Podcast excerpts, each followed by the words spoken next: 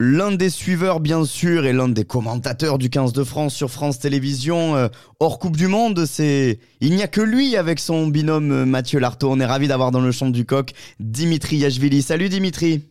Bonjour. Euh, Dimitri, on va parler, euh, si tu veux bien, dans un premier temps des deux derniers matchs de cette Coupe du Monde.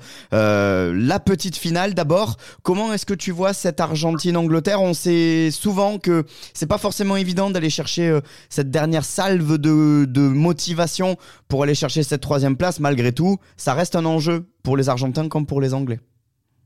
Oui, bien sûr, finir sur un, un podium, c'est pas anodin hein, pour les, les, deux équipes. Euh, deux équipes qui ont un parcours euh, un peu similaire. Ça va être aussi une revanche du, du premier match en phase de poule où ils s'étaient rencontrés euh, à, à, Marseille au Vélodrome.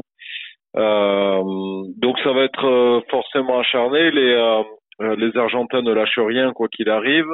Est-ce qu'ils vont avoir la ressource euh, physique et mentale pour battre les Anglais qui quand même, euh, il faut quand même le reconnaître, après une année 2023 un peu chaotique, on se souvient tous bien sûr des, plus de 50 points encaissés euh, à Twickenham par les Anglais contre nos Bleus, la défaite à Twickenham contre les Fidjiens au mois de au mois d'août en match de, de prépa et finalement euh, ils ont connu qu'une seule défaite, c'est cette euh, demi-finale dans les derniers instants face euh, à l'Afrique du Sud. Donc ils sont quand même, euh, ils ont quand même repris confiance les Anglais.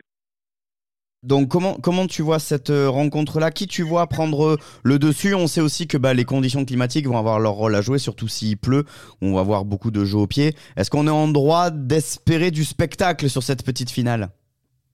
Euh, personnellement, j'espère du spectacle à tous les matchs. Maintenant, il y a des, faits de jeu comme la pluie, par exemple, ou le vent, qui peuvent euh, ben, forcément euh, limiter un petit peu les passes au large euh, et utiliser un peu plus le jeu au pied, le défi physique, les ballons portés, qui fait la force d'ailleurs de certaines équipes, hein, comme notamment l'Afrique du Sud, mais même les Anglais, qui a bousculé ces Sud-Africains la, semaine dernière en demi.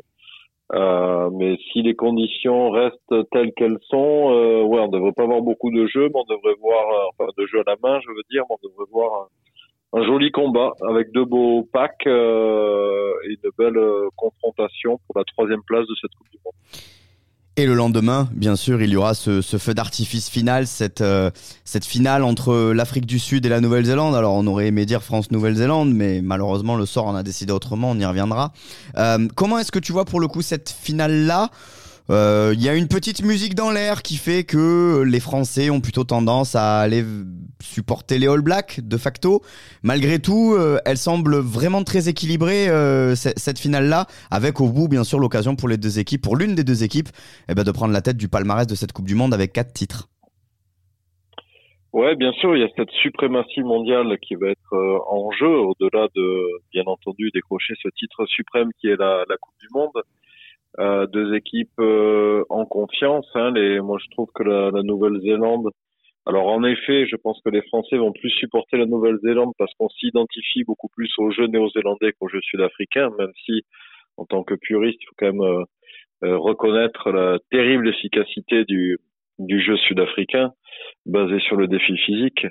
Euh, mais ces Néo-Zélandais, euh, à part, je dirais, 30-35 minutes lors du match d'ouverture en seconde période où on les a bousculés, la première période, si on se souvient bien, ils étaient quand même en pleine domination.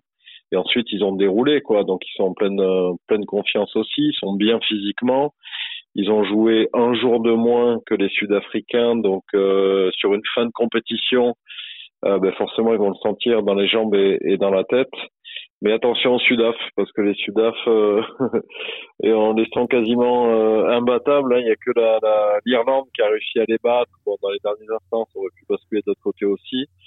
Euh, mais c'est très très très solide quoi. Donc euh, j'espère pour le rugby que la Nouvelle-Zélande euh, gagnera, mais si l'Afrique du Sud gagne, c'est que quelque part ils le méritent aussi parce qu'ils ont un jeu qui vraiment qui est efficace. Ouais, avec ce, ce, ce bomb squad hein, qui est de retour, euh, ce banc en 7-1 que pour une finale de Coupe du Monde, c'est du jamais vu.